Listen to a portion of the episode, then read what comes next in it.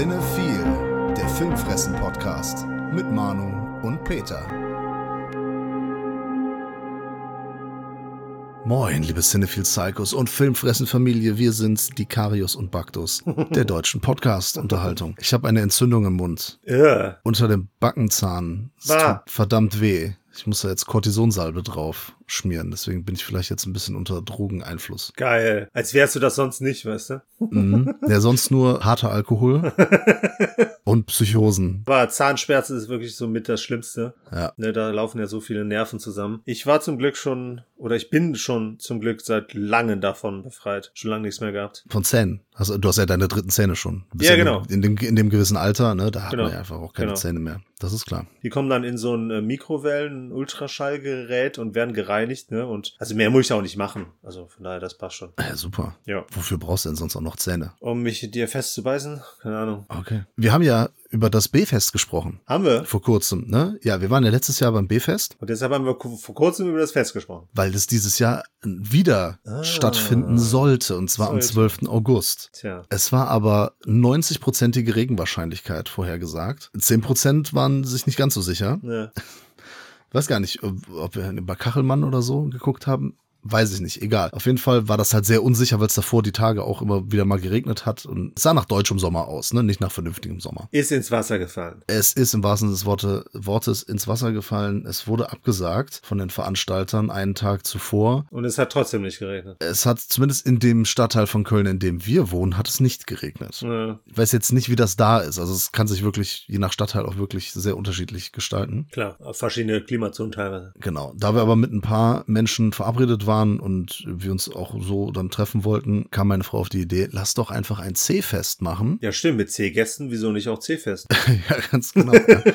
Und dann haben wir uns bei uns zu Hause eingefunden mit ein paar Leuten und haben das C-Fest gefeiert. Ne? Gab es ein bisschen was zu essen, vielleicht auch ein Getränk oder auch ein zweites Getränk. Habt ihr auch Eintritt verlangt? Selbstverständlich, ja klar. 29,90 Euro Oh, das ist ja günstig. pro Film. Das B-Fest ist kostenlos, oder? Hier ist es auch gratis, aber nicht umsonst. Und das war sehr schön. Jeder hat ein bisschen was mitgebracht. Und dann haben wir auch, ähnlich wie beim B-Fest, haben wir Filme erdreht. Ah. Haben wir so eine Online-App gefunden mit so einem Grad drauf. Ja. Und wir haben vorher zehn Filme vorgeschlagen. Die habe ich dann auch vorgestellt und gesagt, ey, wenn einer irgendwie Einwände hat oder so, dann können wir noch was tauschen. Und dann haben wir hintereinander geguckt und sehr viel Spaß gehabt mit drei Filmen, zu denen ich jetzt nicht so viel sage, weil wir die schon besprochen haben. Das ist ja langweilig. Ja, aber wir haben äh, mit Blood Diner angefangen. Aha. Das ist ein Film, den haben wir beide im Podcast schon besprochen. Folge 73, ich weiß es noch ganz genau. Ich glaube 77 war Fuck. Episode 77. Konnte ich mir nicht mal fünf Minuten merken. Verdammt. Nicht war das. Dann haben wir geguckt, die Invasion der Blutfarmer. Richtig dummen, richtig schlechten Film, aber irgendwie ähm, sehr lustig. Es wird sehr viel telefoniert in dem Film. Ich glaube, ich habe den mit dir besprochen. Ich habe mir den auf jeden Fall auch angeschaut. Ja? Ja. Okay. Ich war da unterwältigt, sagen wir es mal so. Der ist halt super dumm, ne? Aber der Ja. ist halt, der ist so The Room-mäßig. The Room meets irgendwie 50er Jahre Monsterfilm, aber halt alles in sehr, sehr, sehr schlecht. Und vor allem auch undurchdacht. Ja, ja, das ist, also da kann man wieder sehr viel lernen, weil das äh, filmtechnisch wieder auf so einem Niveau ist, also wo man denkt, wieso filmt ihr jetzt das? Und wieso filmt ihr eigentlich die ganze Zeit, wie die Leute miteinander telefonieren? Das ist Ja. halt einfach so dumm und langweilig. Also das Finale ist auf jeden Fall ganz großartig. Und in, die spielen halt schlecht, ne? Und dann auch immer in so bescheuerten Kameraperspektiven, wo dann alle Figuren drin sind, weil du hast eine Kameraeinstellung und dann quetschen sich da so sechs, sieben Leute irgendwie ins Bild und es ist, es ist total Banane. Mhm. Naja, und zum Abschluss des Abends gab es dann noch Raw Force mit Robert Mitchell und ähm, der, bin ich bescheuert? Also um die Frage zu beantworten, klar. Natürlich, ne? Ach, ich Idiot. Cameron Mitchell meine ich natürlich. Raw Force habe ich hier auch schon mal besprochen. Ein Film, der hat Action, Sexismus, Tiddies, Blut, Kannibalen, Nazis, äh, alles drin. Zombies auch noch. Ja. Alles, was das C-Herz begehrt. So ist es. Also haben wir uns da so ein bisschen selbst was gemacht. Das äh, B-Fest ist aber nicht abgesagt dieses Jahr, nur zur Info. Es ist auf den 9. September verschoben. Aha. Also wer da Zeit und Bock hat, kann der gerne hingehen. Ich weiß nicht, ob du da bist, Peter. Ich bin nämlich nicht im Lande. Mhm. Ich bin da außerhalb äh, Deutschlands unterwegs, weil ich so ein Jet-Set-Leben äh, lebe. ein Jet- Jet-Set-Lifestyle. Ich bin ja Influencer und bin viel in der Gegend unterwegs und muss geile Fotos für Instagram machen. Deswegen bin ich da nicht in Deutschland. Aber ja, wenn andere Menschen da sind, ne, könnt ihr Ja. euch das dann da reinziehen. Das Problem ist, da gibt's also fürs B-Fest leider eine große Konkurrenz. Oh, das Stummfilmfest, oder? Nee, gar nicht, sondern deutschlandweit gibt es Konkurrenz. Das ist nämlich tatsächlich das Kinofest. Da ist in ganz Deutschland an dem Wochenende 9. und 10. Kinofest. Das heißt, in ganz Deutschland, in 99 Prozent der Kinos, ich weiß nicht, wie weit ich mich aus dem Fenster lehne, aber alle, die daran teilnehmen, und das sind halt sehr, sehr, sehr viele, da zahlt halt nur 5 Euro für ein Ticket. Und das den ganzen Tag, beziehungsweise das ganze Wochenende. Und wenn das so läuft wie letztes Jahr, werden wieder einige tausend und damit halt auch Millionen in Deutschland an dem Wochenende die Kinos stürmen. Und das bedeutet, du musst arbeiten und kannst da nicht hin. Äh, ja, quasi, genau. Okay. Und es ist halt leider dann auch schwierig, dass sie da, aber ich meine ganz ehrlich, ne, Kino ist es halt Mainstream und da werdet ihr dann halt mit Genrefilmen abgedeckt. Also keine direkte Konkurrenz, ne? Können wir ja auch äh, wärmstens empfehlen, haben wir ja letztes Jahr auch schon getan und ich habe ja auch ein bisschen mitgekriegt, was da das Programm sein könnte. Von daher werden sie wahrscheinlich auch da genügend Leute Leute wieder zusammenkriegen. Es wird hoffentlich nicht das letzte Mal sein, dass das B-Fest stattfindet. Hm. Wir sprechen jetzt aber über das letzte Mal, dass das Schiff, die Demeter, unterwegs war. Hm. Ein Film, den wir vergangene Woche schon in der Pressevorführung gesehen haben. Die Patrons wissen wie immer mehr. Natürlich. Die haben nämlich schon eine Kurzeinschätzung von uns sehen und hören dürfen. Und 50 Prozent von denen hat das nicht gefallen. Gut, man kann es nicht jedem recht machen. Ne? Das fand ich schon interessant. Also ich meine, ne, letztlich war der Beitrag, also der Inhalt wahrscheinlich das, was sich gefallen hat, aber es war ein äh, Dislike äh, dessen, was wir da gesagt haben. Okay, ja, da, da weiß ich aber auch nicht, woran es liegt. Liegt es an dem, was wir gesagt haben? Liegt es an den Gästen? Also da Ja. war ja auch noch der Marius von Cinema Strikes Back und der Thomas von Brody's Filmkritiken, die haben ja auch noch ihre Meinung kundgetan. Oder weiß ich nicht, haben wir es nicht so, war es zu kurz, war es zu lang? Ich weiß nicht, woran es lag. Da kam ja kein Feedback. Hätte man ja auch kommentieren können. Stimmt. Und die Sache ist ja auch, es war relativ ausgeglichen. Also es war ja nicht so, dass äh, die einen gejubelt haben, die anderen ihn gehatet haben. Ähm, von daher kann es an der, vielleicht an der Einzelmeinung liegen. Keiner hat ihn zerrissen, obwohl wir, glaube ich, schon die wohlwollendsten waren bei der Veranstaltung. Stimmt. Naja, also der läuft jetzt für die Patrons seit heute, für alle anderen auf jeden Fall seit Freitag dieser Woche im Kino. Wir haben ihn im Vorfeld gesehen und wir besprechen den jetzt ein bisschen im Detail. Ich kann dazu vorab sagen, ich habe das Buch Dracula nicht gelesen. Okay. Ich habe diese Geschichte mit der Demeter jetzt auch überhaupt nicht so präsent. Ich weiß, in dem Buch es sind diese Logbucheinträge des Captains drin. Genau. Das ist jetzt quasi so der Aufhänger für den Film. Mhm. Spoiler im Titel, die letzte Fahrt der Demeter. Naja, gut, die erste Szene ist ein Spoiler, ne? The Last Voyage of the Demeter. Ja, die erste Szene zeigt, dass das die letzte Fahrt war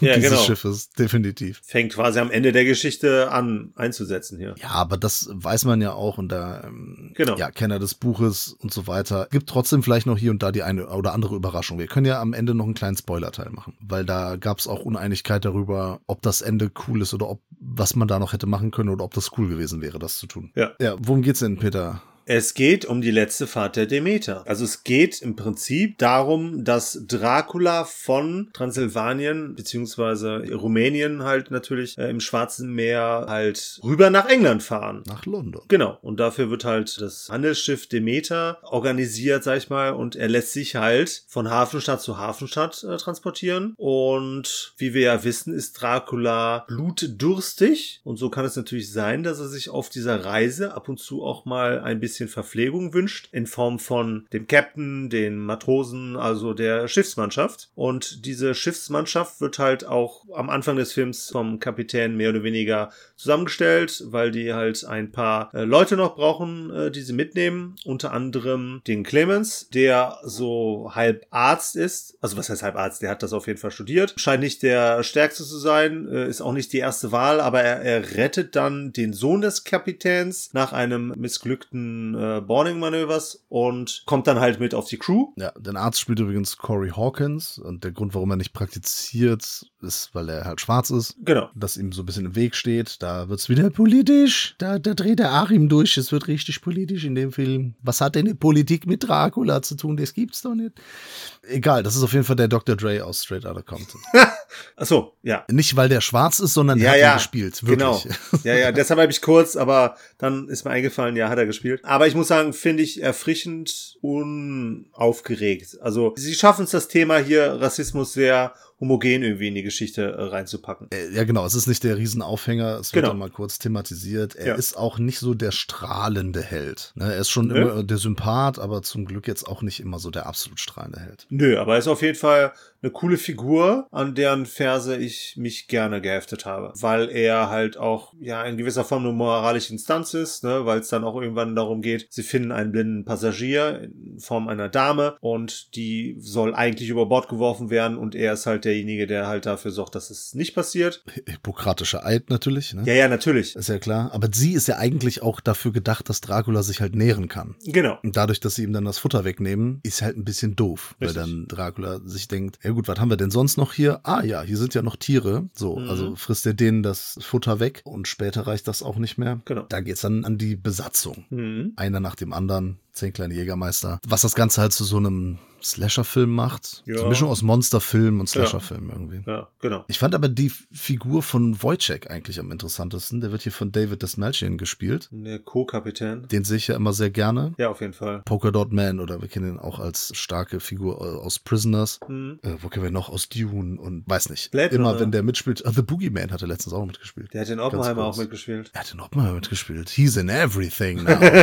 Bei Batman war er auch dabei. Äh, Ich sehe den sehr gerne. Ich finde den guten Schauspieler. Und hier hat er halt ist der heimliche Star. Schon, weil er ist ja die erste Hand des Captains, gespielt Genau. von Liam Cunningham hier übrigens. Auch ein sehr guter Schauspieler, bei dem ich immer an Liam Neeson denken muss, wenn er spricht. I'm everyone and no one. Everywhere. Nowhere. Immer wenn der spricht, habe ich Liam Neeson vor Augen. Die haben wirklich eine sehr ähnliche Stimme. Naja, auf jeden Fall, der Wojciech ist die, nicht nur die rechte Hand des äh, Captains, sondern er soll auch äh, den Captain beerben. Also er, er soll die Demeter übernehmen. Und deswegen hat er da auch nochmal ganz anderen äh, persönlichen Ansporn, dass die Reise hier gut vonstatten geht und dass im Schiff nicht so viel passiert. Und generell bekommen die alle einen Bonus, wenn sie es in einer gewissen Zeit nach London schaffen. Deswegen ist jeder Zwischenstopp natürlich von der Crew gar nicht gern gesehen. Und so entwickelt sich halt so eine Dynamik unter den Figuren. Was mir hier auffällt, ist auch wieder, ich weiß nicht, wie das äh, tatsächlich bei den Credits war, aber wenn ich mir jetzt die Credits in einer äh, Enzyklopädie anschaue, der Clemens, also Corey Hawkins, der wird relativ weit unten aufgeführt. Ja, weil er schwarz ist natürlich. Jetzt wird's wieder politisch. Nee, aber ich hätte, ich würde den tatsächlich vorne sehen. Also ich würde den ganz vorne sehen. Er ist schon die Hauptfigur. Er ist, Genau. er ist die Figur, mit der wir uns identifizieren am Richtig. ersten. Ja, genau. Ich finde, Liam Cunningham ist hier der beste Schauspieler. May God have mercy on us all. Aber Corey Hawkins ist für mich die wichtigste Figur. Äh, gut, wobei man natürlich bei Captain und Co-Captain halt auch sagen kann, weil es letztlich ja auch um die letzte Fahrt der Demeter geht, also das Schiff, ja wie der Mann und das Meer, ne, so diese Thematik, weil der Captain ja dann auch nicht nur für für das Hab und Gut, sondern halt auch für die Männer und so verantwortlich ist. Das ist auch schon ein wichtiges Thema und das steht auch in gewisser Form im Vordergrund. Aber letztlich ist es doch dennoch die Figur des Clemens, äh, die uns hier interessiert. Genau, weil er bringt ja das Humanitäre rein. Genau. Ne, das ist, er hat ja dann immer so dieses, äh, können die Frau hier nicht einfach äh, krepieren lassen, wir können nicht Ja. einfach über Bord schmeißen. Er ist halt auch der Einzige, der kein Seemann ist in dem Sinne. Ja. Deswegen bringt er halt eine komplett andere Perspektive rein. Und da wir auch alle keine Seemänner sind, Richtig. können wir das natürlich super gut nachvollziehen. das äh, funktioniert äh, da ganz gut. Und da finde ich, hat der Film auch seine Stärken. Ist wirklich so in dieser Dynamik unter den Figuren, eben das, was da passiert mit der Crew und dem Arzt und dem Captain, und die eigenen Motivationen, die die alle haben. Ich Ja. finde, das funktioniert da wirklich ziemlich gut bei dem Film. Es spielt ja auch in der Regel bei Nacht, ne, weil nur da ja Dracula aktiv sein kann. Das heißt, es ist ein sehr dunkler, sehr äh, düsterer äh, Film. Und ich muss sagen, ich habe von vornherein, ich fand den Trailer fand ich nicht so geil. Der hat mich nicht so ganz überzeugt. Ich habe gedacht, das wird wahrscheinlich mich jetzt nicht groß begeistern, als ich das wusste ich glaube ich vorher gar nicht, dass der André Ovredal den gemacht hat äh, als Regisseur, ne, der uns ja unter anderem mit äh, Trollhunter Trolljägerin. Genau. Ähm, habe ich dir aber gesagt. Das habe ich auch im letzten Podcast gesagt. Und Aut Autopsy, Autopsy of Jane Doe, den ich ein bisschen äh, überschätzt finde. Mir war es aber auf jeden Fall im Vorfeld nicht bewusst. Und ich muss sagen, ich war ja derjenige, unsere Patrons wissen das halt schon länger, ich war derjenige, der relativ positiv rausgekommen ist, weil mir da viel sehr gut gefallen hat. Das, was alle angekreidet haben, das habe ich so ein bisschen hinten angestellt, weil es halt auch so insgesamt Sinn ergeben könnte, wenn man das in gewisser Form dreht. Die Logiklöcher, die das Drehbuch halt so ein bisschen hergibt. Ja, sag mal so, es stellen sich manche Leute schon sehr dumm an. Also, wenn die da auf die Suche gehen nachts, ne, also warum warum guckt man nicht in der Kiste mit dem großen Ja, Siegel, natürlich. mit dem Dracula-Logo drauf? Ja, Weil dann also, der Film ganz schnell zu Ende ist. ja, ne, also da hätte nur noch gefehlt, dass da Dracula drüber steht in der Rechtschrift oder so. Ne?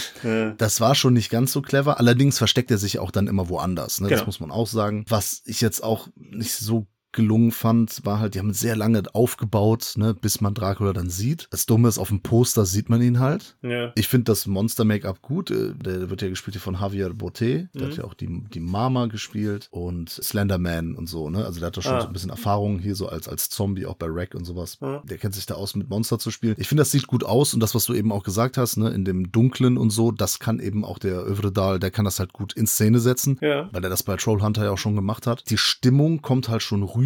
Irgendwann bleibt's dann einfach ein simpler Monsterfilm, in dem das Monster dann einen nach dem anderen irgendwie bekommt. Und da ist er dann nicht mehr so außergewöhnlich. Das stimmt. Aber ich habe da auch nicht so viel erwartet. Und da Genau. kamen dann sehr viele aus der PV und meinen, äh, in dem Buch ist das anders, in dem Buch ist die. Das ist mir scheißegal. Ich scheiße auf das Buch. Ja? Das Äh, also bitte. in dem, in dem Vergleich zum Film Ja. hat das für mich keine Relevanz. Ja? Weil ich bin hingegangen und gedacht, es ist jetzt ein kleiner Genrefilm. Gut, der hat 45 Millionen US-Dollar gekostet, ist jetzt nicht günstig, aber ich habe nix erwartet. Also wie auch nach dem Trailer, ne? Genau wie du. Und dann kommt aber ein, es ist schon ein Genrefilm, der sieht Ja. gut aus, der hat eine Spannung, Ja. der hat vernünftige Figuren, deren Motivation man verstehen kann und so. Und da finde ich, das funktioniert. Ja. Leider funktioniert der nicht so in dem Horrorbereich. Da, nicht, nicht immer so, da hätte ich es dann halt schon gern ein bisschen anders, ne? Aber gut. Ja, aber, aber da hat's ja auch schon gesagt, so das Atmosphärische stimmt schon. Ich habe mich da nie irgendwie gelangweilt. Ich habe das irgendwie, ja, in Anführungsstrichen die Bedrohung irgendwie gefühlt. Das Design von Dracula war natürlich auch cool, weil er sich natürlich am Nosferatu so ein bisschen orientiert und Äh, Spoiler. ich dachte, man sieht ihn auf dem äh, Poster. Ja, ja. Ja, und, äh, aber auch hier der Salem Slot, äh, finde ich so, geht ja auch so in die Ja, Richtung. stimmt. Vor allem was so die Zähne angeht. Ja. Wenn man ihn dann in voller Pracht sieht, was nicht häufig ist, was ich aber auch gut finde, weil er dann anfangs, und das finde ich gar nicht mal negativ, häufig dann wirklich auch nur als Schatten zu sehen ist. Ne, so, so das, das weiße Hai-Prinzip, ähm, ne, oder wenn du willst, halt auch schon äh, vorher. Das finde ich okay. Und ja, das Wichtige ist halt wirklich, dass du cool gezeichnete Figuren hast. Es waren nicht zu viele, ne, es war dann so, so, also so der eine Rassist war da noch drin, wobei das halt auch nur so, so nebenbei war. Der war ja eigentlich hauptsächlich, ähm, hat er sagen, der war jetzt nicht hauptberuflich Rassist. Nein, nein, ne? nein. Der hat ja sogar versucht, irgendwie äh, hier vernünftige Schlussfolgerungen zu ziehen, ne, weil er gesehen hat, hier die Frau ist eine, eine neue Variable und der Typ ist eine neue Variable. Das heißt, die beiden bringen Glück, äh, Unglück in dem Fall. Ja, richtig. Er wollte, dass alle verbleibt wie es ist. Genau, wäre ja trotzdem so äh, gelaufen. Egal. Ja, ich war auch sehr überrascht, weil ich hatte auch eher negative Erwartungen. Und äh, das, was dann hier auf, obwohl der war zwei Stunden, ne? Okay, ein bisschen Das ist lang. halt die Sache, der Ja. war, der, ja, der ist wirklich Ja. mit zwei Stunden einen Ticken zu lang. Das sehe ich auch so. Die Sache ist, der macht nicht so viel verkehrt. Genau. Aber auf der anderen Seite bringt er auch nicht so viel Neues Gar oder Überraschendes. Nö, gar Ja, nicht. das ist, das ist die Sache. Aber das ist ja auch schwierig, hier was Überraschendes zu bringen, weil die Geschichte an sich ja bekannt ist. Vor allem halt Anfang und Ende, was die Figur Dracula angeht. Ja, da können wir ja gleich in, in Spoiler-Teil gehen. Mhm. Es ist ja auch nur ein kleines Kapitel in einem Buch, in Ja. dem auch viel anderes passiert und finde ich auch mal interessant, nur das zu zeigen Ja. und eben nicht den schicken Graf, ne, so den, den Player, sondern eben dann doch das Monster. Und vor allem nicht den ganzen Roman nochmal verfilmt, ne? Ja, genau, ne? Also da gibt's ja schon genug Iterationen von, das braucht man nicht. Deswegen sage ich, ich finde den in Ordnung. Ja. Ne? Der reißt keine großen Bäume aus, aber der ist auch nicht so schlecht, wie manche Leute es euch glauben machen wollen. Ja, schließe ich mich an. Also ich würde den sogar äh, tatsächlich halb empfehlen. Auch wenn er ein Ticken zu lang war, war ich gut in Anführungsstrichen unterhalten, weil ich das Setting geil finde, ist eh, ne, dieses Abgeschiedene auf dem Schiff, hast nirgendwo hinzurennen und dann halt immer diese, das Dramaturgische, dass du halt sich dann auch nach dem Tageslicht sehnst, weil du dann die Figuren nicht mehr in Gefahr siehst, Design, alles. Also ich bin da eher positiv überrascht und würde den tatsächlich auch empfehlen. Sehr schön. Sollen wir ganz kurz ins Spoilerbereich gehen? Weiß zwar nicht, worüber du da genau sprechen möchtest, aber gerne. Über das Ende, Ende. Ach ja, stimmt. Ja, ja, habt ihr euch ja alle so ein bisschen dran aufgehangen. Ja, der aus verschiedenen äh, Richtungen. Also wer das jetzt gerade nicht mitbekommen möchte und den Film noch sehen möchte, äh, es gibt einfach zum nächsten Timestamp. Spoiler an der Stelle. Es ist zwar die letzte Fahrt der Demeter, Hm. aber eine Figur überlebt ja. Genau. Müssen wir jetzt auch gar nicht sagen, welche. Ist ja eigentlich auch egal. Das ist auch Spoiler, also bitte. Eine Figur überlebt, die kommt dann auch nach London und ja, ist äh, quasi irgendwie dann mit Dracula verbunden, weil die Figur so einen Kratzer von ihm hat und irgendwie ähm, Mhm. entsteht dann da so diese, diese Vampirverbindung und äh, ka- kann Dracula dann fü- äh, spüren, fühlen, zum Beispiel in einer Kneipe. Hm? Ne, hat, hat die Figur dann irgendwie die Wahrnehmung, ah, der war doch gerade hier und so Ja. weiter. Und da haben jetzt dann viele gedacht, dass das dann Van Helsing ist oder wird. Ne, ich Ja. meine, es ist ja immer noch ein Universal-Film, ne? Es könnte immer noch das Dark Universe vielleicht 2.0 nochmal aufkommen, aber es gibt keine Indizien. Ne? Und der sagt jetzt seinen Namen nicht oder ähm, also die Figur müsste jetzt eigentlich quasi den Namen ändern, könnte den Namen ändern und könnte dann sich quasi Van Helsing nennen, warum auch immer, Ja. auf einmal. Weil ich bin auch der Meinung, dass Van Helsing eigentlich schon eine Reputation hatte. Ne? Ja. Deswegen ist es ein bisschen schwierig. Ich hatte gedacht, es läuft darauf hinaus, dass diese Figur jetzt Van Helsing wird, ne? Mhm. aber haben sie nicht gemacht und das fand ich gut. Andere wiederum fanden das total scheiße, dass das nicht passiert ist und hätten ge sich gewünscht. Aber es kann ja noch passieren. Theoretisch könnte das noch in einem weiteren Teil oder ne, in einem Ja. Spin-off im Dark Universe passieren. Was ist denn deine Meinung dazu? Ja, ja, also letztlich wollten sie sich das vielleicht nicht vermasseln, weil sie sich auch denken können, dass der Film nicht groß erfolgreich sein wird. Und das wird er, glaube ich, auch nicht. Ich glaube tatsächlich, dass er an den Kassen floppen wird, was ich sehr schade fände. Ja. Ne, ich will das jetzt nicht heraufbeschwören, aber ich glaube nicht, dass der gut funktionieren wird. Weiß ich nicht. Ich finde es schwierig, das dann auch wieder zu so einem Franchise aufzubauen, weil das, was zum Beispiel ähm, mit Van Helsing gemacht wurde, das finde ich eigentlich nur albern. Also die, die Filme, die daraus entstanden sind, Äh, Du meinst den Film mit äh, Hugh Jackman? zum Beispiel. Und dann gibt's ja noch weitere. Oder meinst du Dracula 3D? ja, also im Prinzip alles, Aber was Rutger Hauer war Van Helsing. alles, was Dracula umgibt. Also es gibt halt für mich nach Christopher Lees Interpretation gibt es halt eigentlich nichts mehr, was diesen Stoff von Bram Stoker in irgendeiner Weise vernünftig auf die Leinwand bringen konnte. Boah, echt? Nicht mal Coppola? Äh, ja, okay, gut. Coppola. Mit Gary halbwegs. Oldman und so? Nee, aber da, da, da hatte ich ja auch mal, da habe ich ja auch einen Unterstützer. Da könnte ich ja mal, könnten wir ja mal zu dritt drüber sprechen. Aber ich fand Wir haben leider schon über den Film gesprochen. Haben wir? Ne? Mhm. War ein Podcast? Ja, im Podcast, bin ich mir Okay. ziemlich sicher. Okay, gut, aber ich meine, ändert sich ja auch eine Wahrnehmung oder eine Sicht der Dinge, weil ich muss sagen, der ist schon ordentlich angestaubt. Also ich fand den Ja, aber damals optisch geil. ist der super. Ja. Optisch ist der immer, nach wie vor ist der super. Ja, weiß ich nicht. Ey, wie gesagt, klar, Keanu Reeves geht halt gar nicht, ne? Also gerade mit seinem möchte gern britischen Akzent da, das funktioniert null. Der ist auch teilweise ein bisschen albern, aber optisch. Ja, Reeves ist auch ein scheiß Schauspieler. Ja, vor allem in dem Ensemble geht er halt ziemlich unter. Ja, ja, klar. So wie die Demeter. Äh, ja, aber ich weiß nicht. Ich würde das nicht gern sehen, dass sie den Stoff jetzt noch weiter äh, aufarbeiten oder daraus noch irgendwelche Side-Stories machen ähm, oder noch ein paar andere Kapitel äh, erzählen. Das Einzige, worauf ich mich freue, ist natürlich Nosferatu von. Robert Eggers. Genau, Ja, aber auch nur, weil es von Eggers ist. Natürlich. Ansonsten frage ich mich auch so, hä, warum zur Hölle? weil er es kann. Ja. Ich würde gern seine Vision davon sehen, aber mehr Ja. brauche ich tatsächlich auch nicht davon. Es sei denn, sie kriegen es hin und schaffen es nochmal, einen, einen geilen Dracula oder von mir aus auch einen geilen Van Helsing zu finden, aber glaube ich nicht, dass das äh, passieren wird. Dann lass uns doch über einen weiteren Horrorfilm sprechen. Mhm. Aus dem Jahr 2019. Okay. Der heißt The Entity. Aha. Oder The Entity.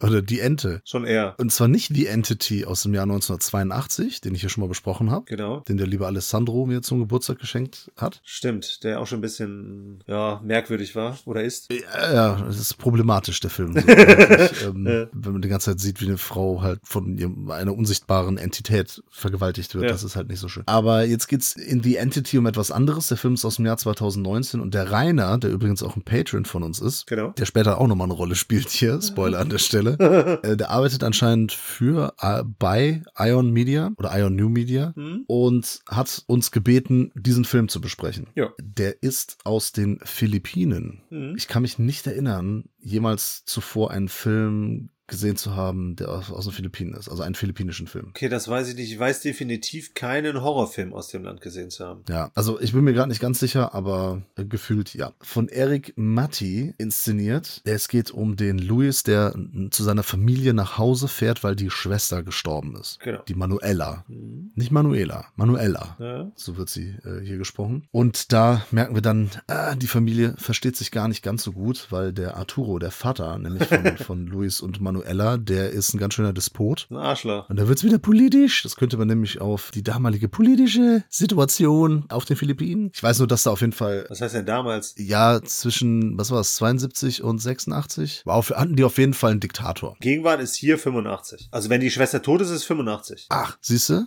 Siehste, guck mal. Haben sie auch die damalige politische Situation aufgegriffen, denn Ja. bis 86 war auf jeden Fall Marcos oder so. Ja, auf jeden Fall, war auf jeden Fall ein Diktator bei denen Ja. an der Macht. Sowieso ein gescholtenes Land mit, ja, die Spanier und die Amerikaner haben sich ja da rumbekriegt und so. Also da war politisch, war da immer sehr viel los. Ja, die Chinesen auch, ne? Weil die werden ja hier auch namentlich erwähnt. Es waren natürlich die Japaner.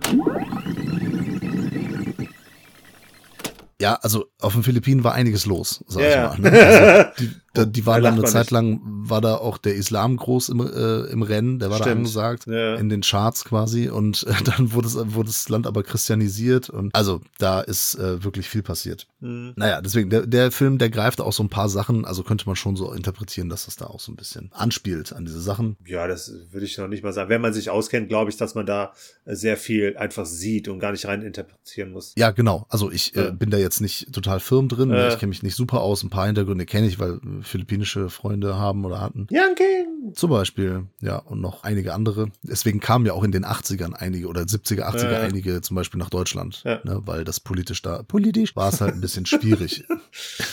Problematisch in dem Land. Auf jeden Fall. Ist es dann so, dass der, dass der Arturo da natürlich, also der Vater da so ein bisschen durchdreht und es ist dann halt die Frage, was ist eigentlich mit der Tochter, mit der Manuela wirklich passiert? Die suchen der Wahrheit. Die suchen der Wahrheit, ne? Was, was Mhm. ist mit ihr passiert? Und dann gibt's die, wie soll man sagen, so die, die Vermutung, dass ihr Geist noch da ist. Und Louis, er versucht sich dann auch zu erinnern und Mhm. hat dann so Gewissensbisse. Also geht's dann auch um Schuld, ne? Weil er seine Schwester in dem komischen Elternhaus zurückgelassen hat, weil der Vater super aggressiv, die Mutter dann eher passiv, hat alles geschehen lassen. Also Schuld ist da auch ein großes Thema und sowas halt. Trauerverarbeitung, ne? So von dem Tod der Schwester und so weiter. Und da kommen später noch einige andere Szenen. Ja. Also wir haben gesagt, okay, wir besprechen den Film, ne, haben uns beide jetzt nicht ganz so viel davon versprochen. Nee, ich dachte, das wird Schrott. Ja, aus dem Grund, weil das häufig so ist, dass Länder, die jetzt international nicht so große Hits feiern, das haben wir ja auch dieses Jahr schon beobachten können, gerade im asiatischen Raum, die bedienen sich häufig Klischees, die es halt schon gibt und die bei großen internationalen Produktionen oder amerikanischen Produktionen funktionieren seit Jahrzehnten. Und jetzt habe ich mir hier mal aufgeschrieben, Kommerziell funktionieren. kommerziell funktionieren. Klischees. Ich habe ein paar Notizen gemacht. Ja. Unheimliche Geräusche auf dem Dachboden. Etwas ist unter der Decke, dann wird die Decke weggezogen, es ist aber nichts da. Bilder an der Wand bewegen sich. Mädchen mit langem schwarzen Haar. Gut, das ist jetzt auf den Philippinen nicht so ungewöhnlich, aber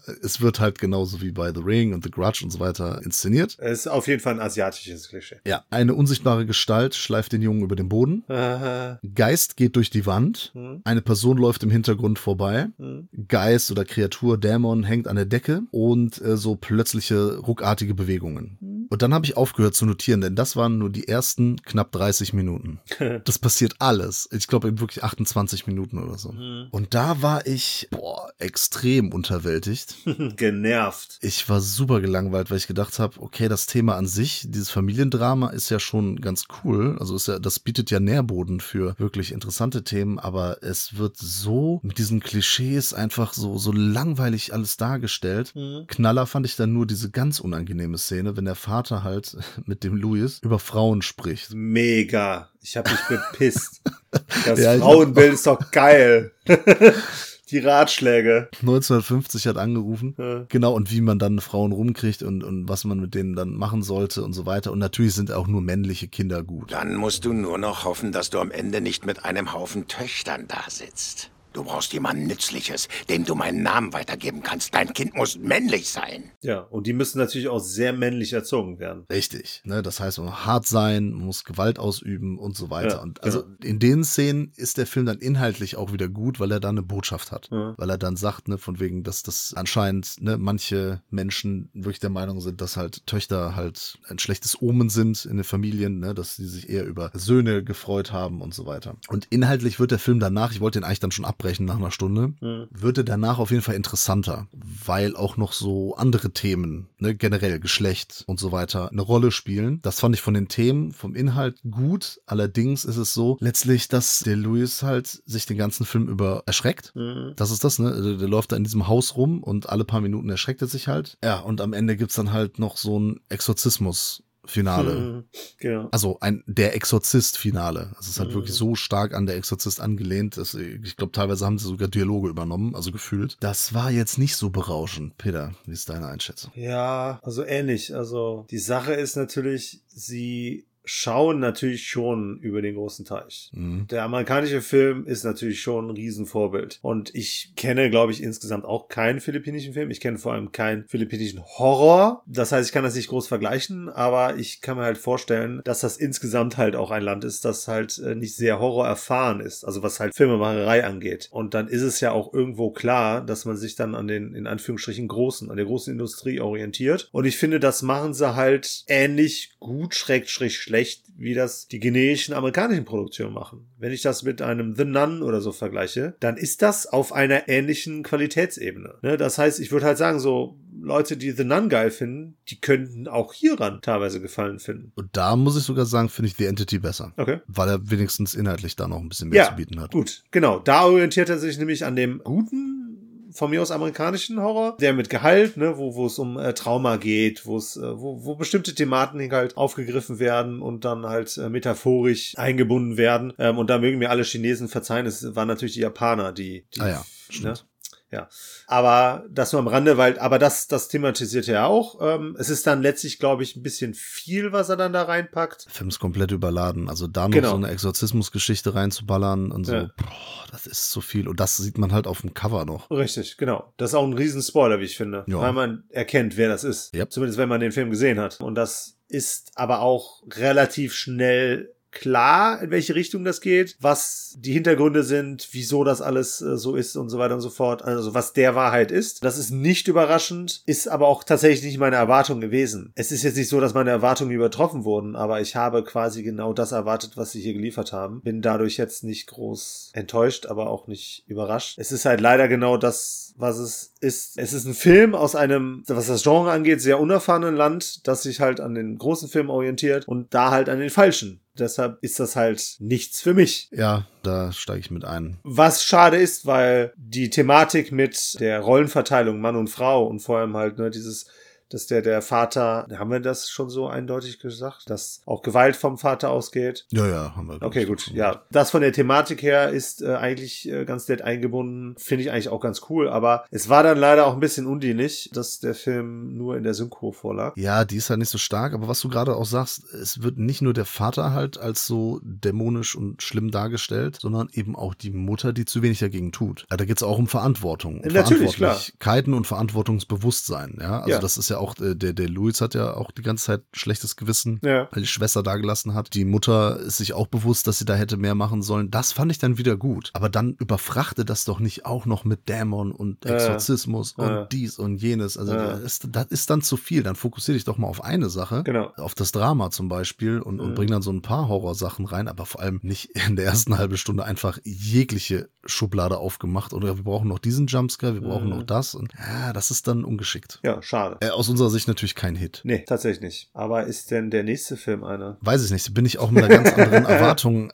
rangegangen. Wir sprechen jetzt über Hit aus dem Jahr 1973 Genau. aus der Black Cinema Collection. Das ist die Nummer 13, also schon die zweite Box von Wicked Vision. Hat uns der Daniel rübergeschickt, äh, Daniel Perret von Wicked Vision in einer Kiste. Und wenn ich mir das Cover so angucke, da sehe ich halt Billy D. Williams mit einer riesen Kanone, mit einer Bazooka, wie er da lässig auf einem Bürostuhl sitzt. Und daneben eine Lady mit Ausschnitt und einer großen Knarre, die breitbeinig in so einem Bürostuhl sitzt. Das ist sexistisch und gewaltverherrlichend in einem. Ja, gibt nichts, was ich nicht gut finde an dem Cover. Unten noch Autos, eine Verfolgungsjagd, Explosionen und so weiter. Und dann ist auch noch Richard Pryor mit dabei, also Comedy-Urgestein, gerade so aus der schwarzen Szene natürlich. Und ich habe gedacht, wir haben hier eine turbulente Actionkomödie.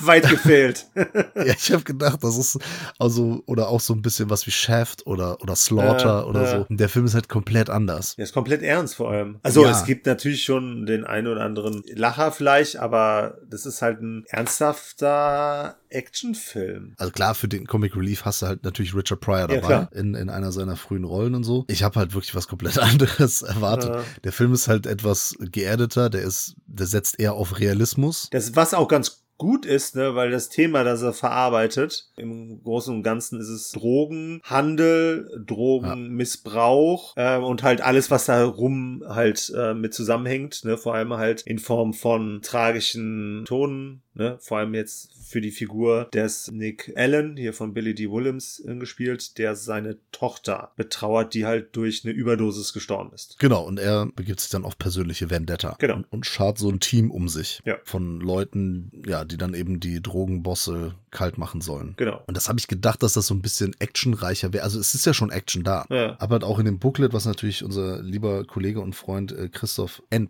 Kellerbach geschrieben hat, habe ich mal ein bisschen reingeblättert und da erklärt er auch, dass der Drehbuchautor das ursprünglich auch noch wesentlich aufwendiger wollte und der wollte da auch spektakulärere Mordszenen haben. Mhm. Aber der Regisseur, äh, haben wir ja noch gar nicht gesagt, Sidney Fury, Mhm. der interessanterweise The Entity in Szene gesetzt hat aus dem Jahr 1982. Das ist ja lustig. Ja, ne? deswegen passt das auch, den jetzt Ja. nach The Entity zu besprechen. Ja. Der wollte das eben etwas realistischer haben und hat das dann auch durchgesetzt. Ja. Das macht den Film jetzt nicht schlechter. Ich hatte nur eine ganz andere Erwartung. Und das war dann so zu später Stunde, war der dann halt etwas langsamer, als ich das erwartet habe. Der Film hat mir trotzdem gefallen. Mhm. Also gerade auch wieder so dieser eine Drogenbosser, der da irgendwie die ganze Zeit frisst. Der Franzose. In dem Restaurant, ja, ja genau. Ähm, da, es gab schon ein paar sehr coole Szenen, ne? Auch das mit den mit Sniper-Geschieße da und so. Auf diesem Gelände da. Ja, genau. Ja. Da waren schon ein paar coole Szenen. Billy D. Williams sowieso cool. Richard Pryor noch ein bisschen unerfahren, sag ich mal, in seiner Rolle. Der hat jetzt auch gar keine so große Rolle. Ne? Der kommt ja auch relativ in Anführungsstrichen spät dazu. Ja. Nimmt gar nicht so viel Raum ein. Ja, das stimmt. Also insgesamt ist das so als Rache-Thriller. Ja. Ist der schon cool. Der geht normal halt auch über zwei Stunden. Äh, 134 Minuten, glaube ich. genau. Ein bisschen auch ein Ja. bisschen zu lang. Genau, ich, also wer, wer jetzt hier so Blaxploitation erwartet, der Null. ist da, äh,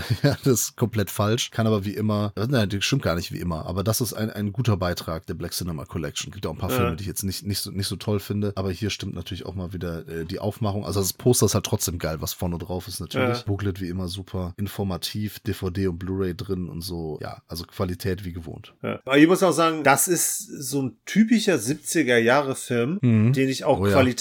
Qualitativ echt hochwertig finde, auch wenn er zu lang ist, was definitiv der Fall ist. Aber ursprünglich sollte Steve McQueen hier die Hauptrolle spielen. Ist natürlich schön, dann da eher auch mal, also in so einer ernsthaften Rolle halt auch mal einen Schwarzen äh, zu sehen. Ja. Hat mir sehr gut gefallen. Abgesehen davon, dass der Billy D. Williamson auch sehr charismatischer Typ ist, fand ich den echt gelungen. Ist jetzt nicht so actionreich wie so ein French Connection, aber dennoch thematisch sehr cool. Ich finde auch interessant, dass er hier am Anfang schon die These aufwirft und da dann auch letztlich konsequent äh, weiterverfolgt, dass bei der Thematik Drogen man nicht bei den kleinen Fischen, ne, die das verkaufen, die das unter das Volk mischen Ja. und daran aber auch schon gut Geld dran verdienen, äh, anfangen sollte, beziehungsweise man sollte halt sich den großen Fisch schnappen. Und deshalb nimmt er ja die Drogenbarone halt über See, in dem Fall in äh, Frankreich ins Visier, jagt quasi nicht den schwarzen Dealer, sondern jagt den weißen Mann, der hinter all dem steckt und sich halt die Hände in Unschuld wäscht, weil er es ja selber nicht an äh, Kinder oder an alle anderen Opfer verkauft und dennoch halt trotzdem krass in Saus und Braus lebt. Das ist aber auch schon natürlich das, was auch äh, Bundeskriminalamt und so halt machen, ne? Also jetzt, ich meine jetzt nicht die Straßen, Ja, ja, klar. Polizei, so, ne? Die geht natürlich auch den Geschäften auf der Straße nach, aber natürlich so etwas größer angelegte polizistische Organisationen, die gehen natürlich dann auch so auf die Natürlich. Frachterschiffe und so weiter Ja. und packen dann schon etwas, genau, die, die größeren Fische an, ja. Genau. Ich finde es dann auch schön erzählt, weil er dann halt auch häufig parallel erzählt. Das haben wir ganz am Anfang auch. Wir sehen die Auswirkungen von Drogen und wir sehen gleichzeitig aber auch das Geschäft. Ne, da wird dann zwischen, ich glaube, New York war es und äh, halt Marseille äh, hin und her geschnitten. Das war schön anzusehen. Es gibt dann halt auch die eine oder andere dramatische Szene, beispielsweise wird eine seiner Damen, sage ich jetzt mal, ich weiß gar nicht mehr genau, in welchem Beziehungsverhältnis er zu ihr stand, äh, diese nette weiße Frau. Ich glaube, die war eine Prostituierte, ehrlich gesagt. Äh, ja, ja, genau. Ja, aber ne, wir sehen ihren Entzug auf dem Schiff dann auch mit dem Prior, der sich dann liebevoll um sie kümmert Mhm. ähm, und ihr zur Seite steht. Ne? Also das heißt, wir sehen halt hier auch wirklich einzelne Facetten des Themas schön dargeboten, aber dann zwischendurch auch wieder so ein paar nette humoristische Einfälle, wie beispielsweise der Typ, ich weiß nicht mehr, welche Funktion er hatte, aber der die ganze Zeit in Frankreich rumläuft und einen Hamburger sucht, beziehungsweise dann so, Ach ja. du sell sie Hamburger. Das äh, ist dann schon äh, ganz lustig. Stimmt, ja. Ich habe auch äh, eben habe ich dem Neologismus gefrönt, Ja. habe ein neues Wort kreiert. Ich habe von polizistischen Organisationen, ich meine natürlich polizeiliche, aber. Ja, so, so genau habe ich dir gar nicht zugehört. polizistisch ist halt auch, glaube ich, ein äh, schönes neues Wort. Ja, wahrscheinlich. Okay, also Hit auf jeden Fall definitiv eher ein Hit als The Entity. Ja, wie gesagt, man muss halt mit der Erwartung drangehen, dass man da kein Black Exploitation kriegt, habe ich tatsächlich Genau. erwartet, sondern wirklich einen ernsthaften, ein ernsthaftes Action-Drama oder Thriller von mir aus, irgendwie sowas in der Richtung. Ja, äh, ja, doch, eher die Ja. Richtung. Achso, der Fury übrigens, der hier die Entity aus dem Jahr 82 in Szene se- gesetzt hat, der sollte, der, der war im Gespräch für Der Pate. Ah. Und interessanterweise gibt's eine Szene in dem Film, die in einem Kino spielt und da läuft Der, Der Pate. Pate, stimmt. Ja, Ja, nicht das ist ne? natürlich clever. Der Pate ist 72, ne? Äh, 71? War auf jeden Fall davor. Boah, das ist jetzt natürlich jetzt Ja. peinlich, ne? Also, nee, 72 hast vollkommen recht. Ha! Ich habe keine Ahnung von Filmen. Noch Das nie gehabt, das- aber das passt schon. Es reicht ja, wenn es Nee, nee, einer hat. d- es reicht trotzdem für einen Podcast, ne? Also, Ja. weil Podcast kann halt jeder machen. Das ist, das ist gut. Naja, äh, Filme können mittlerweile auch viele machen, haben früher auch schon welche gemacht, unter anderem den Film Barracuda aus dem Jahr 1978, bleiben in den 70ern. Und den habe ich hier eigentlich hier für ein Filmmagazin äh, reviewen sollen, also mache ich auch noch, Okay. äh, für Deadline. Ich wollte den aber auch noch mal hier im Podcast erwähnen. Ich habe mir den reingepfiffen. Von 2017? Nee, sagte ich gerade, 1978. Ach, ich habe dir wie immer nicht zugehört, okay? Ja, richtig. Vollkommen in Ordnung. Und ich bin davon ausgegangen, dass das so ein Jaws, der weiße Hai Rip-Off ist. Und das ist es aber auch nur bedingt. Und generell ist dieser Film absoluter Etikettenschwindel. Aber es geht ja um Barracudas, nicht um Haie, oder? Ja, deswegen kann es ja schon mal gar kein äh, Rip-Off sein. Richtig. nee, das äh, es ist noch viel wilder. Also ich habe hier zum Beispiel das Cover. Das Cover ist mega cool. Also es ist so ein gutes Poster. Da ist eine, eine Frau oben ohne die eintaucht ins Wasser und drumherum sind Barracudas und noch so ein anderer Taucher und Blut und hin und her. Und es ist ähnlich wild wie das äh, Cover von The Last Jaws, das, das wir uns geholt haben hier von Anolis. Klang tatsächlich ein bisschen nach Piranha. Äh, was, was den Film auch nicht so gut wieder gespiegelt hat. Und bei Barracuda ist es halt noch äh, viel schlimmer. Es ist folgendermaßen. Also da in dem Film drehen halt ein paar Bar Barracudas durch. Die werden aggressiv und die gehen dann auf Taucher. Das ist halt nicht so gut dargestellt. Ne? Das ist ein, es ist ein sehr günstiger Film, keine guten Schauspieler. Es ist alles eher so unteres Level. Ja. Naja, die, die Barracudas sehen halt sehr, sehr schlecht aus, ne? Und man sieht auch nicht viel, außer dass halt Blut im Wasser ist und dass die Barracudas so auf die, also sehr starr auf die Taucher gehen und dann irgendwann schwimmt mal so ein Bein durchs Bild oder so ein Arm, Mhm. also so der weiße Hai mäßig natürlich. Ja. Und dann geht's eigentlich darum, dass jemand da das untersucht, warum denn die Barracudas so aggressiv werden. Mhm. Der kommt dann einer Verschwörung, sagen wir, einem Komplott auf die Schliche. Aha. Und da geht's irgendwann eigentlich nur noch um dieses Komplott, weil da eine Firma Sachen macht, die sie nicht machen soll und so weiter. Und dann, dann wird's politisch. Der wird's richtig politisch. Und die Polizei ins Spiel und hin und her. Und dann wird's eigentlich nur noch so ein Polit-Umwelt-Thriller, der nichts mehr mit diesen Barracudas zu tun hat. Das es ist ist, halt kein schade. Tierhorror. Man denkt, Ja. es ist ein Creature-Feature und das ist es vielleicht die ersten 20 Minuten. Okay. Danach ist es leider ein ziemlich langweiliger, schlechter ja, Film.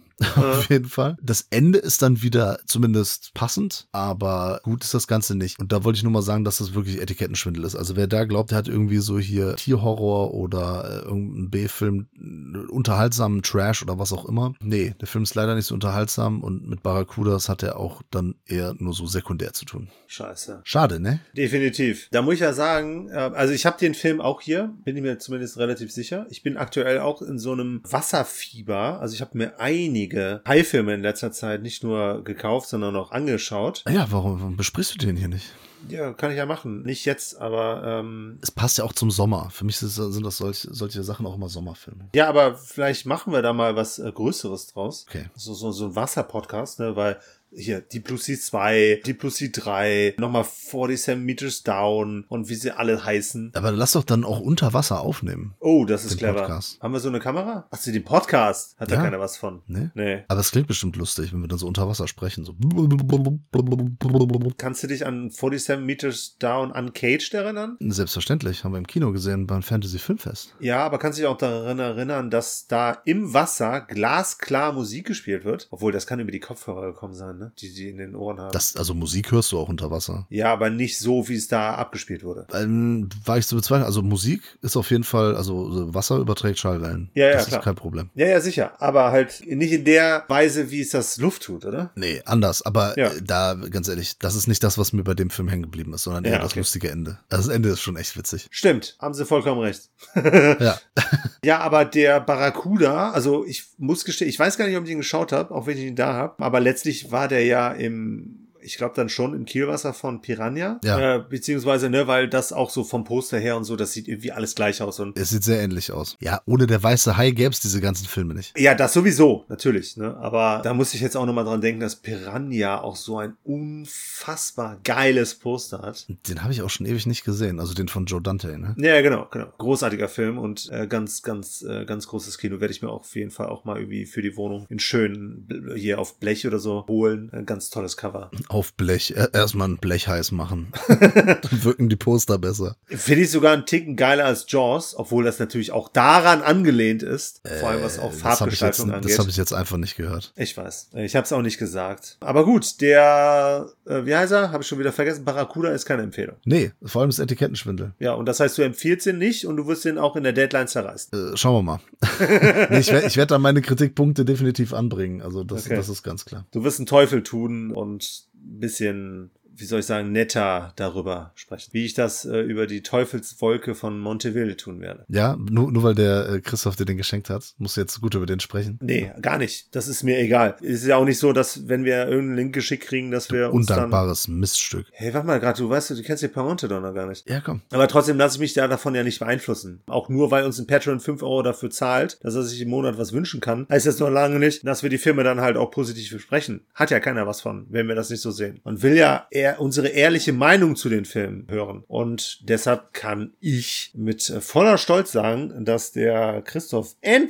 Kellerbach einen coolen Treffer gelandet hat. Hat er ausnahmsweise mal recht gehabt mit seiner Einschätzung von Filmen. Das gibt's ja gar nicht. Ja, nee, außer, also er hat ja schon gelegentlich recht, so ist es nicht. Unter anderem, das war da vorhin, da hatte ich ihn nennen können, aber mir war klar, dass ich ihn jetzt nennen werde, bei Dracula von Coppola. Ich glaube, da ist, war er nämlich auch der Meinung, dass der ziemlich angestaubt hat. Aber da an anderer Stelle vielleicht mal mehr. Ich sag nicht, dass der Film super ist. Ich sag nur, dass der optisch halt immer noch ziemlich geil ist. Hm, Ja, Der hat seine Schwächen, definitiv. Ich finde aber auch optisch hat er manchmal Schwächen. Aber ist doch egal, das ist jetzt ja nicht das Thema. Das Thema ist The Trollenberg Terror. Eine schöne Alliteration im Englischen, obwohl, also es ist ein britischer Film. Im Deutschen natürlich ganz toll mit Die Teufelswolke von Monteville übersetzt. Mhm. Ein Film aus dem Jahre 1958, also drei Jahre nach äh, Bürgermeister Goldie Wilson.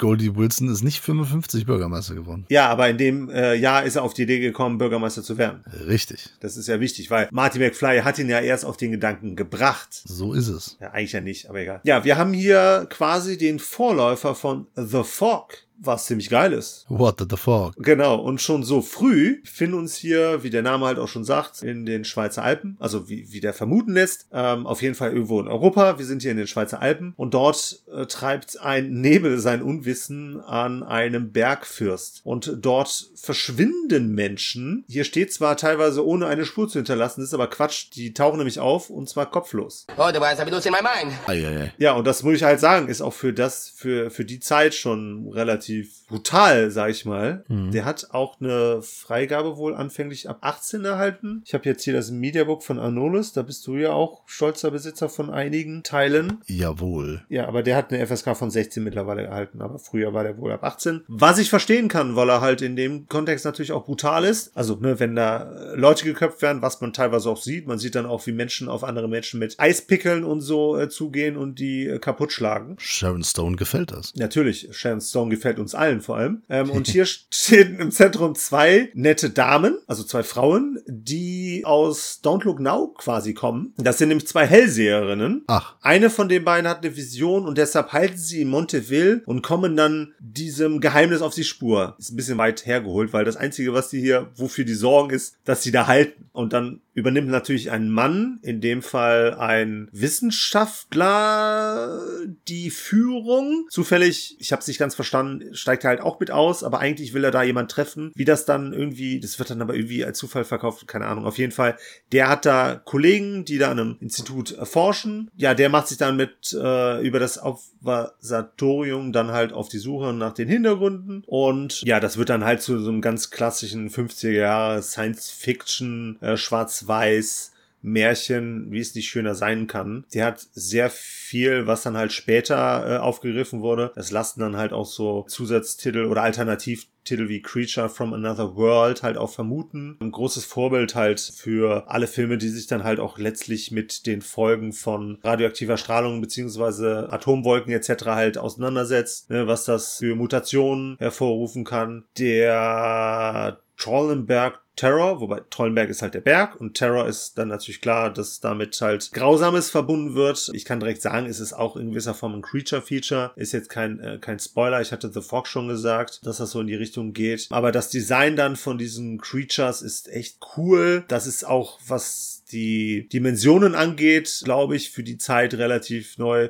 weil die halt riesig sind. Die sind halt im Vergleich beispielsweise zu Häusern halt ne, einige Stockwerke größer, was dann halt auch für die Dimensionen des Ausmaßes hier halt echt interessante Begegnungen hier hervorbringt, weil die Menschen sich natürlich dann halt auch mit diesen Wesen hier äh, auseinandersetzen müssen. Das ist sehr cool in Szene gesetzt. Ne? Man schmunzelt hin und wieder natürlich über so ein paar schöne Matte Paintings. Ja, geil, liebe ich. Von den Bergen hauptsächlich. Man sieht ab und zu natürlich, dass es Greenscreen ist, aber das gehört irgendwie auch so ein bisschen zu dem Charme dazu. Der ist stellenweise ganz lustig. Wie gesagt, ich fand es ein bisschen schade, dass die Frau, dass die beiden Frauen dann letztlich keine große Rolle spielen. Dafür kommen immer wieder paar Figuren rein, die dann halt auch ein bisschen mehr als Fallops zu betrachten sind, ne, weil es ja auch einen Bodycount braucht, der gar nicht mal niedrig ist. Ja, und wir haben hier auf jeden Fall einige, dadurch, dass das natürlich auch in den höheren Höhenlagen halt stattfindet, ne, geht's halt hoch hinaus. Die Fallhöhe ist halt riesig, ne, das heißt, wir sind, es ist, es gibt viele dramatische Szenen mit einer Seilbahn, ähm, etc. pp. Bergsteigerei ist natürlich auch ein Thema und das sorgt dafür, dass das hier, ich glaube, der geht so um die 90, nee, 82 Minuten, echt cooler, spannender äh, Film ist, der halt auch, wie gesagt, ein großes Vorbild dann für einige Science-Fiction-Filme danach halt war. Hat mir sehr gut gefallen. Ist eine tolle Empfehlung, kann ich nur wärmstens weiterempfehlen. Das einzige Problem ist natürlich nur, jetzt habe ich eventuell eine neue Reihe entdeckt, weil ich bin ja so einer, der, wenn er mal irgendwas entdeckt hat, hier so Classic Chiller Collection oder so, wenn dann ein, zwei Titel gefallen, dann möchte ich halt alle haben. Und das könnte jetzt dazu führen, dass ich bei Anolis zumindest mal alle 50er Media Books mir besorge. Das wird nicht reichen, Peter. Das ist wie mit dem Zigarettenrauchen. Eine Packung reicht nicht. Dann willst du auch die 60er. Dann genau. Willst du die 70er und dann willst Richtig. du die 80er. Und das ist der kleine Ich bin nie zufrieden Mann, der in deinem ja. Kopf wohnt. Und das wird scheiße teuer, ich sag's dir. Aber das kennst du ja nicht anders. Ich doch. Ich sammle ja keine Filme. Stimmt, genau. Du ich streamst ja nur. nur. Ja, ja dann lassen wir doch noch mal den Rainer zu Wort kommen. Ja, was hat er denn zu sagen? Der ist ja Patron, ja. wie gesagt, wie vorhin schon gesagt, kleiner Spoiler. Und wir haben sein Los gezogen seinen mhm. Wunsch, einen seiner Wünsche. Und das ist ein Film, auf den wir uns gefreut haben, weil wir ihn schon natürlich schon kennen, schon einige Jahre lang. Und das ist ein bisschen Spoiler jetzt zur Einschätzung, also zur Bewertung, aber ja, es gibt halt so Patron-Wünsche, da denkt man sich, ach geil, habe ich Bock mal wieder zu gucken. Mhm. Ich habe mir einfach die Blu-ray aus dem Regal gezogen, habe die vor lauter Freude in den Player gelegt und habe mir dann nochmal aus dem Jahre 1990 von Frank Henenlotter oder Frank Henenlotter habe ich mir Frankenhooker angeguckt und du hast selbiges getan. Das ist korrekt. Und ich habe wieder mit Erstaunen festgestellt, was das für ein unterhaltsamer Film ist. Ja, Ende. Das war's. Vielen Dank.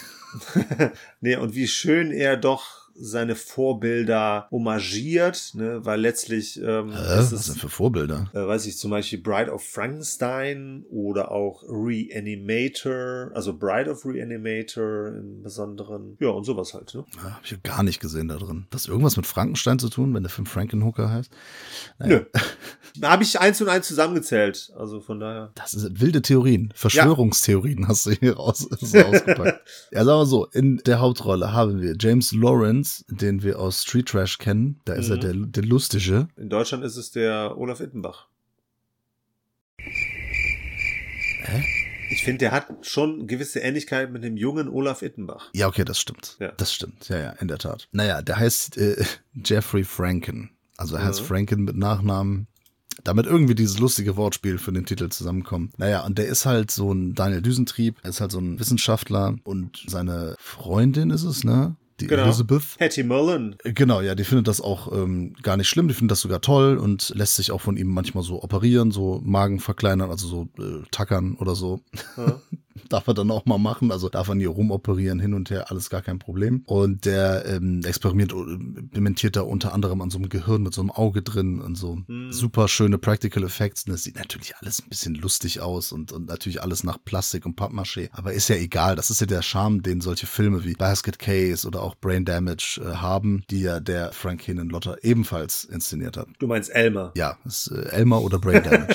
Hirn geht nicht! Ich habe hier die Arrow, da steht Brain Damage drauf. Naja, und dann ist es aber so, dass durch eine seiner Erfindungen, und die Elizabeth stellt sich da nicht so gut an, wird sie in ganz viele Teile wie ein Puzzlestück zerfetzt. Jigsaw-Puzzle. Genau, die Polizei hat schon Probleme, da die alle wieder aufzusuchen. So geil, wenn der Polizist so zählt. Eins, zwei, drei. Und denen fällt dann sehr spät auf, dass unter anderem der Kopf fehlt. ja. und noch so ein paar Teile und sie hat natürlich, der Jeff hat die sich unter den Nagel gerissen, denn er setzt jetzt alles dran, seine Elizabeth wieder zum Leben zu erwecken. Er braucht allerdings noch ein paar Teile. Ja. Er ist ein Teilnehmer, denn er nimmt sich Teile. Und äh, wie kommt man an Frauenteile? Man sagt, ja, äh, muss irgendwie muss man ja gucken, dass die Frauen die irgendwie hergeben und keine Ahnung und wie kommt man an. Frauen ran? Ja. Ja, Straßenstrich. Und dann, er ist natürlich in New Jersey und wir sind dann in New York, geht er natürlich auf den Straßenstrich. Das ist auch wieder so eine Hinlotter-Sache. Basket Case spielt ja auch in New York, ne? Es ist irgendwie immer dieses 80er, 90er Jahre New York-Feeling auf jeden Fall, was dann da aufkommt. Und er ist dann auf der Suche nach verschiedenen Teilen und, und merkt dann, ah, es gibt nicht eine Frau, die so perfekt ist, weil er möchte da irgendwie seiner Elizabeth einen super tollen Körper bieten. Ist dann immer die Frage, ob er ihr den bieten will oder ob er sich den selbst bieten will, keine Ahnung. Und entscheidet sich dann dafür, dass es mehrere Prostituierte, also mehrere Teile von Prostituierten sein sollen. Und es ist sehr lustig, wie es dann dazu kommt, dass er an diese Teile kommt. Und er bastelt dann seine Frankensteins Braut zusammen. I gave him life. Ja, aber das äh, bleibt natürlich nicht äh, unentdeckt, weil Frankensteins Braut dann irgendwie auch ausreißt und dann gibt's ja noch den Zorro, den Zorro, den, den Zuhälter. Pimp. Genau, der da auch noch was mitzureden hat. Und abgesehen davon, dass das irgendwie so eine freakige Creature-Feature-Komödie ist, hat der sogar auch noch richtig Aussage drin. Es ist sogar ein sehr feministischer Film. Auf jeden Fall. Es wird politisch, ja, es ist, er nimmt wieder das Transgender-Thema vor- vorne äh, schon Jahre zuvor, er nimmt es nicht vorweg, aber wie gesagt, mit dem Thema beschäftigt sich die Menschheit ja auch schon sehr lange und Filme und Kunst sowieso schon auch extrem lange. Das ist kein Thema der Neuzeit, das ist nicht woke, das ist einfach ein Gesellschaftsthema und eben aber auch, dass die Frau den Mann nicht unbedingt braucht. Das sind so die Aussagen. Du hattest auch viel Spaß, den Film nochmal zu Ja, auf jeden Fall. Ich äh, würde das aber auch nochmal kurz erweitern, weil das Entscheidende ist ja auch, welche Frauen er hier nimmt quasi. Ne, es ist ja schon eher unterdrückte und sehr benachteiligte äh, Gruppierung hier, weil er ja mit Mhm. den Prostituierten arbeitet. Und da ist es ja dann auch schon relativ progressiv, was da verlangt wird, beziehungsweise in welche Richtung hier auch beispielsweise in, in den TV-Ausschnitten, die hier gezeigt werden, halt das Ganze gelenkt wird, weil es ja um Entkriminalisierung geht und vor allem halt davon die, die Droge. von Prostituierten und Ja, das genau, auch, die ne? gefügig zu machen und so. Ja. Genau, ne? also das zu bekämpfen, wie viel Macht über diese Frauen halt verfügt wird ähm, und halt vor allem, dass sie halt auch von den Drogen unterkommen, ne? weil das, das Drogenthema ist ja hier auch sehr essentiell, Mhm. weil er tatsächlich mit dem Einsatz der Drogen ja auch mehr oder weniger es sehr einfach hat, an diese äh, Teile zu kommen, die er halt braucht. Super Crack, sage ich nur. Genau.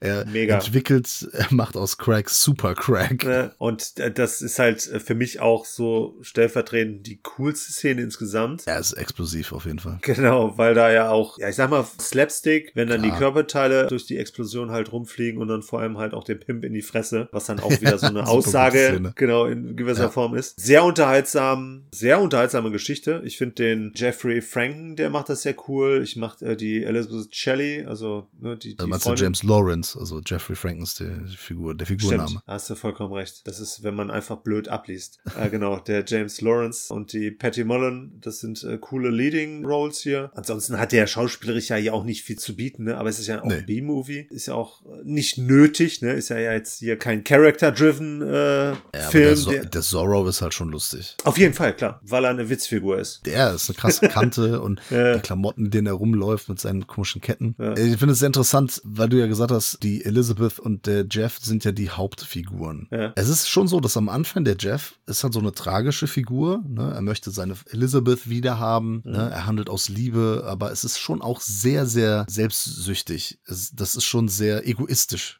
was er macht, weil er die ja nur für sich wieder haben will. Ja gut, aber die Motivation hast du ja wirklich bei allen, die das machen. Ja, ja, also ich wollte nur sagen, der hat nicht die komplett weiße Weste. Er ist nicht der, der Supersympath, Ja. weil er eben auch dazu bereit ist, andere zu töten. Er sagt zwar dann immer von wegen so, ja, ich setze euch dann wieder zusammen und hin und her, und alles cool und so. Ja. Aber er ist bereit, kriminelle Handlungen durchzuführen, nur für seinen eigenen. Vorteil. Ja, Ja, ja, er ist, er ist Ja. dazu bereit und am Ende zahlt er auch die Rechnung dafür. Also das Genau. heißt, die eigentliche Hauptfigur ist dann doch die Elizabeth. Also sie ist eigentlich dann die Sympathieträgerin, weil sie ja dann auch diese Entwicklung durchmacht, dass sie sich am Ende lossagt und, und sagt, Ja. okay, schön und gut, ich brauche dich aber nicht. Ich kann auch hier alleine klarkommen. Das ist ja dieser mega feministische Ansatz, ne? so, sozusagen so, ich brauche nicht einen Mann, der mich kontrolliert oder der mir einen Körper gibt und so Was ist das für ein kaputtes Bild? und über, und über meinen Körper bestimmt, sondern ich kann das schon auch selbst machen. Ja. Krasse Aussage, auch gerade, obwohl es eigentlich eher so ein Creature-Feature-Fun-Splatter-Film ist. Ja. Da wirklich coole Aussagen drin. Ja, auf jeden Fall. Aber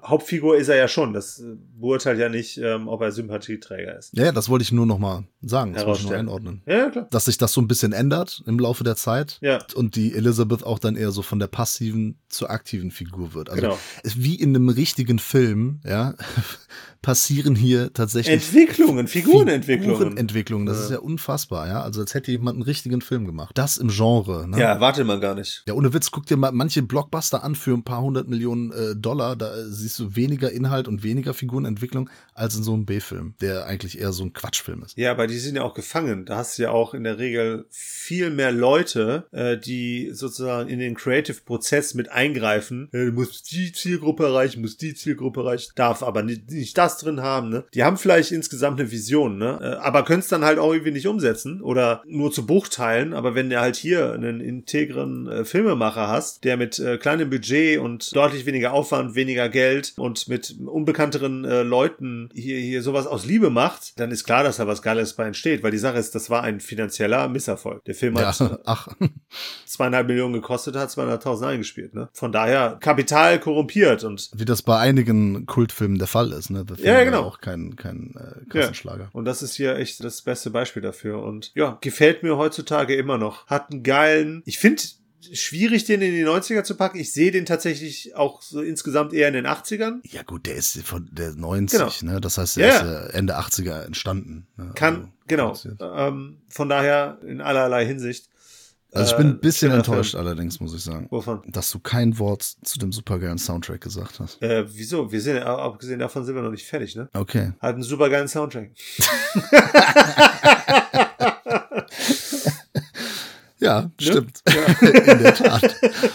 Nee, da habe ich sehr gerne mitgewippt. Ich habe, das habe ich nämlich tatsächlich vergessen, weil die letzte Sichtung da schon ein paar Jahre her ist. Äh, Ich habe Ja. wirklich nicht mehr im Kopf und vor allem im Ohr gehabt, dass das so ein geiler, wie soll man sagen, das ist so Elektro-Synth-Rock, Ja. kann man sagen, ne? Soundtrack ist, der mit fettem Beat ballert. Also ist richtig cool. Also kriegt gute Ja. Laune. Das zieht sich den ganzen Film durch. Und im Menü äh, läuft, das, läuft das halt auch. Top. Äh, habe ich, hab ich richtig Bock. Ja, auf wieder mal ein sehr schöner Patreon-Pick, der sehr wenige Wünsche, fast gar keine offen lässt. Ja, absolut. Wie gesagt, habe ich mich gefreut, den äh, nochmal gucken zu dürfen, in Anführungsstrichen. Ich mag ja die Filme von äh, Frank Lotter und der hier ist definitiv ein besonderer. Ja. Definitiv. Da können wir uns auf jeden Fall auf die nächsten Picks von ihm freuen. Ne, also hatten wir jetzt tatsächlich ein, ja, es war ja kein Pick, aber ein, eine, eine Wunschbesprechung von ihm, die uns jetzt nicht so sehr den Arm versüßt hat. Frank Nook hat dafür das komplett wettmachen können. Und da sehe ich natürlich gerne mehr solcher feinen Wünsche. Und den Wünschen, den Patreon-Wünschen, widmen wir uns auch im kommenden Podcast. Ich bin gespannt, was es sein wird. Mhm. Da haben wir wieder ganz viel zu erzählen. Vielen Dank, Peter. Vielen Dank an die Filmfressen-Familie. Vielen Dank an die Patrons. Ihr seid die Besten. Ich verabschiede mich mit einem bis zum nächsten. Du mogelst dich hier immer sehr schnell raus. Was soll ich denn da noch großartig rumlabern? Wir haben ja jetzt eine Stunde, wir haben eine Stunde gelabert. Soll ich jetzt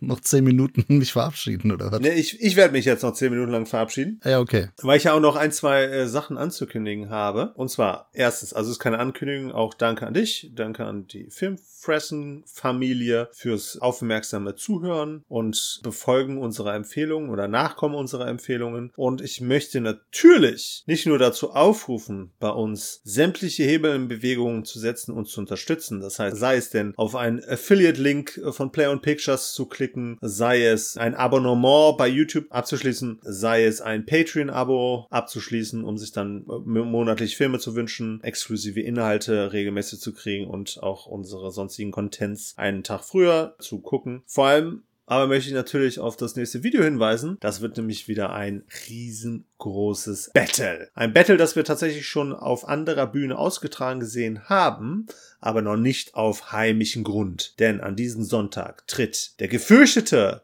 Alpea von Cinema Strikes Back gegen den nicht minder gefürchteten Manuel von den Filmfressen an bei Brodys Filmfressen Quiz. Diesen Sonntag ab 12 Uhr ein Treffen der Giganten, darauf könnt ihr euch freuen, ist die Frage, ob sich der Alper seinen eigenen Tour fahren, seinen eigenen äh, Pokal gattern kann oder ob es bei uns im Hause bleibt. Weil wenn du gewinnst, kann ich ja zumindest sagen, ein Punkt für die Filmfressenfamilie. Ja, in diesem Sinne, euch erwarten demnächst natürlich wieder ganz fantastische Einblicke in unsere Arbeit, ganz fantastische Reviews und Podcasts, ganz fantastisch aufgelegte Hosts. Und in diesem Sinne hoffe ich, wie immer einen schönen Podcast gehört zu haben und verabscheue uns bis zur nächsten Woche.